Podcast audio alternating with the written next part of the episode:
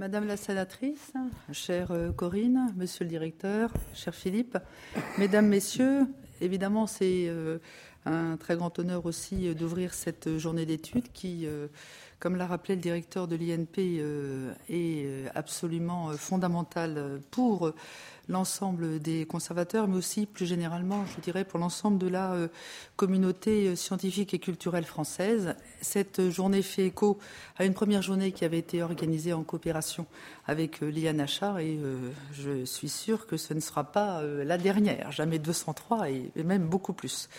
Il est évidemment essentiel, comme l'a rappelé très bien son directeur, que l'Institut national du patrimoine sensibilise les euh, jeunes générations et nouvelles de conservateurs à la question cruciale des biens spoliés.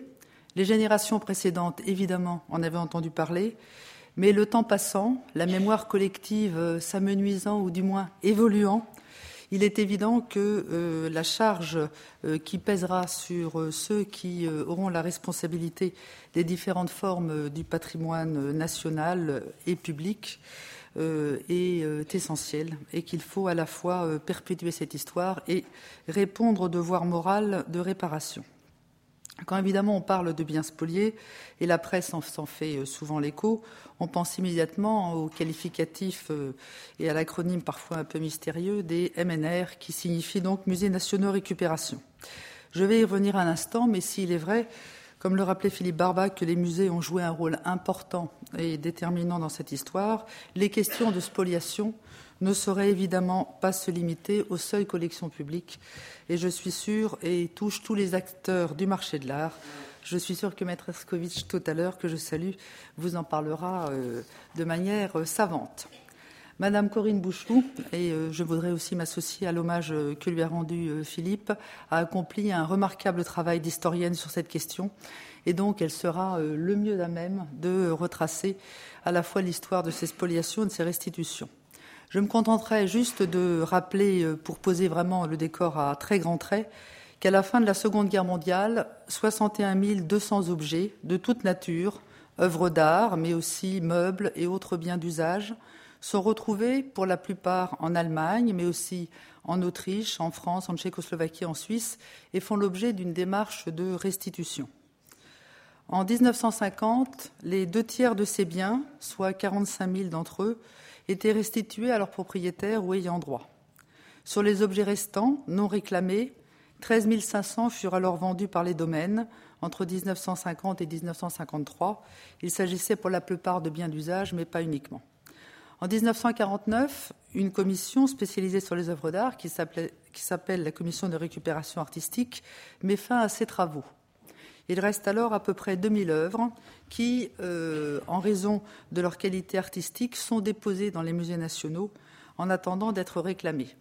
Elles, euh, elles ne sont pas la propriété, évidemment, ni des musées, ni de l'État, ni des collectivités dans lesquelles elles peuvent être déposées elles ne nous appartiennent pas. Elles sont à euh, leurs légitimes propriétaires. Nous n'en sommes que les gardiens temporaires. Ce sont les fameux MNR. Si on remet les choses en perspective, ce sont donc bien ces 2000 euh, MNR qui apparaissent comme le reliquat, mais résistant, des 60 000 objets ramenés en France après la guerre. Cependant, à travers ce qualificatif de MNR, tous ne signifient pas qu'ils ont été spoliés. Les travaux de la commission Matteoli ont montré que le nombre de MNR était euh, à redéfinir à l'intérieur de ce périmètre et qu'il y avait des ensembles différents à traiter, certains dont la provenance était imprécise pour 1800 d'entre eux, et aussi un certain nombre qui euh, avaient été récupérés en Allemagne, mais dont on ne peut pas dire qu'ils aient été spoliés. Si on pense ici, par exemple, à l'inscription sous des numéros MNR de tapisseries tissées euh, pendant l'occupation pour euh, le maréchal Göring, pas exactement à bien spolier, et euh, nous réfléchissons effectivement à une proposition qu'a faite euh, Madame Attard, députée du Calvados, dans son rapport, de réfléchir à l'idée d'un toilettage de la liste des MNR pour pouvoir peut-être sortir définitivement de cette catégorie les biens non spoliés afin qu'il n'y ait pas de confusion sur le sujet. Ce rapport, euh, celui de Mme Attard, permet aussi de replacer le sujet que nous devons traiter évidemment avec le respect et l'exigence morale due aux victimes du nazisme. Madame Bouchou vous l'expliquera mieux que moi tout à l'heure. Après l'intense effort de restitution effectué dans les médias après-guerre, le phénomène connut un ralentissement très fort dans les décennies suivantes. Dans l'esprit de beaucoup, la page semblait tourner. Il s'agissait de reconstruire le pays et les destins individuels. La situation a changé à nouveau dans les années 1990 avec un nouveau contexte géopolitique, l'ouverture d'un certain nombre de fonds d'archives et aussi le renouvellement de générations qui étaient désireuses de réouvrir ce dossier complexe. Les moments marquants en furent bien évidemment le discours du Veldiv du président Jacques Chirac en 1995, la mise en place de la commission Matteoli, dont Isabelle Lemann de Chermont, que je salue, a été un membre actif. Et il faut, euh, il faut avouer que l'administration aussi s'était mobilisée sur le sujet et dès les années 92-94, la direction des musées de France avait adressé plusieurs lettres et circulaires aux musées nationaux au sujet des MNR et je voudrais à ce propos souligner les efforts accomplis alors par mon prédécesseur de l'époque, M. Jacques Salois, euh, qui euh, y fut très attentif. Depuis ce moment, la mobilisation du ministère de la Culture, je dirais, ne s'est jamais démentie et n'a fait que croître. Une importante exposition eut lieu en France et à Jérusalem en 2008 sur le thème à qui appartiennent ces tableaux.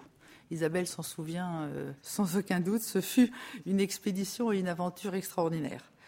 Il y a aussi la création du site internet Rose Valence sur lequel reviendra euh, Thierry Bajou tout à l'heure. Revenons-en peut-être à la procédure même des restitutions pour tracer les cadres généraux sur lesquels, dans lesquels s'inscriront, je pense, l'ensemble des euh, interventions de cette journée. La procédure classique consiste à ce que le ministère entreprenne des recherches lorsqu'une demande lui est adressée par un ayant droit potentiel directement ou euh, via la commission d'indemnisation des victimes de spoliation, dont je salue le président euh, Jeannotto, avec lequel nous travaillons euh, en étroite coopération et main dans la main. Le service, le service des musées de France dispose à cet égard d'une cellule au sein de la sous-direction des collections.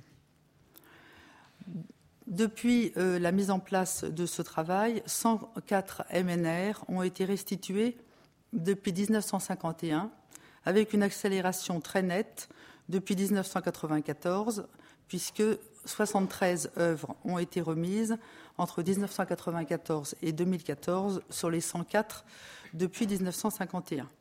Cette moyenne a tendance aussi à s'accélérer, puisque nous en sommes à euh, pratiquement trois restitutions par an depuis les années 2000. Et très prochainement, euh, un 105e MNR va pouvoir être rendu à son propriétaire. Pour autant, la difficulté euh, de cette approche qui consiste à attendre qu'une demande soit déposée euh, se heurte à euh, cet éloignement de la mémoire et des témoins directs ou indirects de ce traumatisme que, furent les spoliations. Et Aurélie Filippetti, ministre de la Culture, soucieuse d'accélérer le rythme de restitution, décida, en mars 2013, de créer un groupe de travail spécifique pour développer une démarche proactive. Il s'agissait de travailler sur l'histoire des œuvres MNR en partant des œuvres elles-mêmes et non pas des demandes.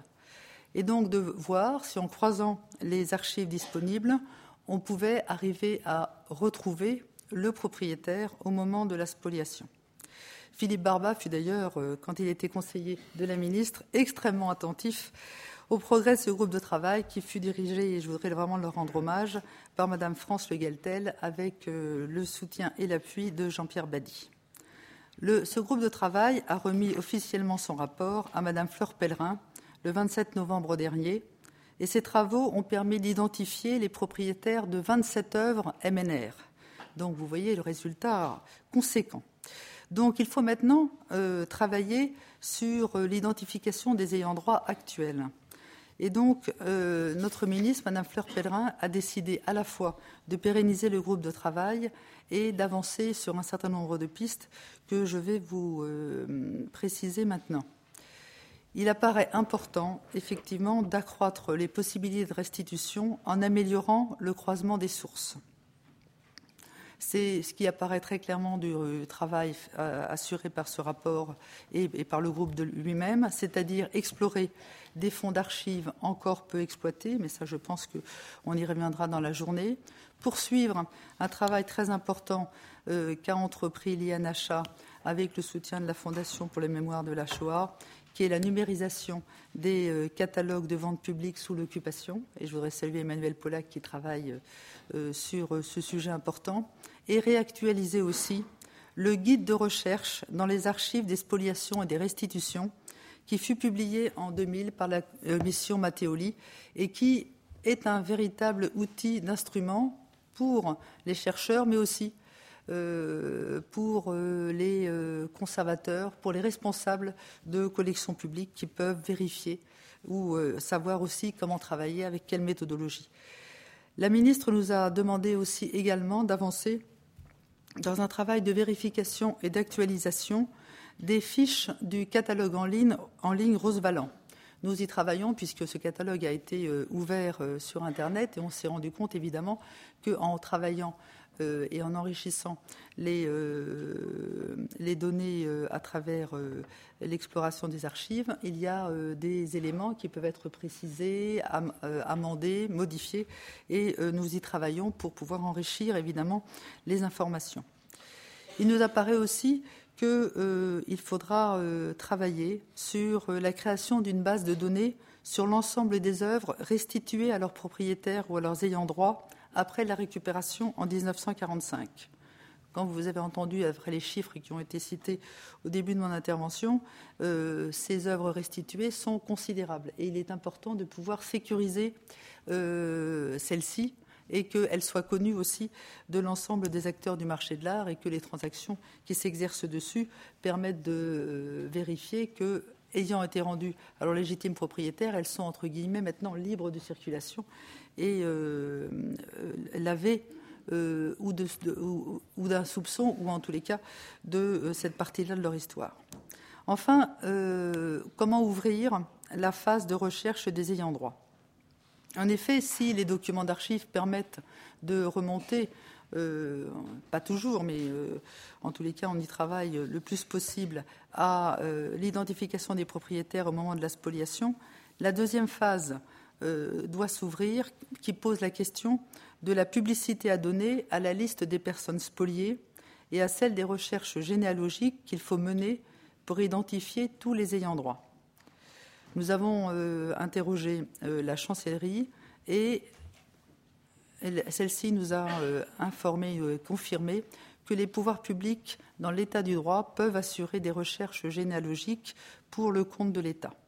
Il nous semble, et c'est en tous les cas là-dessus que nous travaillons en plein accord avec la CIVS, que la solution serait de faire évoluer le décret statutaire de la CIVS qui pourrait ainsi entreprendre les recherches généalogiques pour le compte de l'État pour arriver à relier le passé entre les propriétaires au moment de la spoliation et euh, les ayants droit euh, actuels.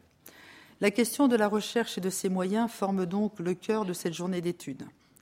En effet, si nul ne discute le bien fondé d'un tel travail, il faut souligner combien cette tâche est à la fois passionnante et difficile. Identifier les propriétaires au moment de la spoliation est un travail d'historien, long et parfois fastidieux. L'histoire des œuvres et l'état de la documentation ne permettent pas toujours d'arriver au résultat espéré.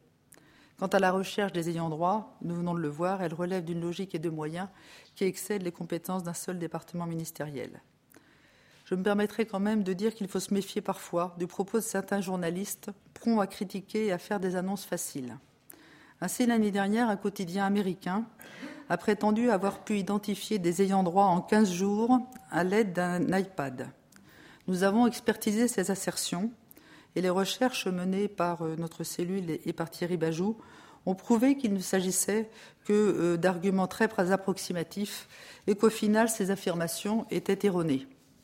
Mais entre-temps, on aura tenté, à peu de frais, de jeter le doute sur le travail de l'administration qui agit avec sérieux et ce qui est aussi grave, on aura donné de faux espoirs à des familles qui parfois n'attendaient rien ou qui du coup se sont, euh, en tous les cas, se sont mis à espérer.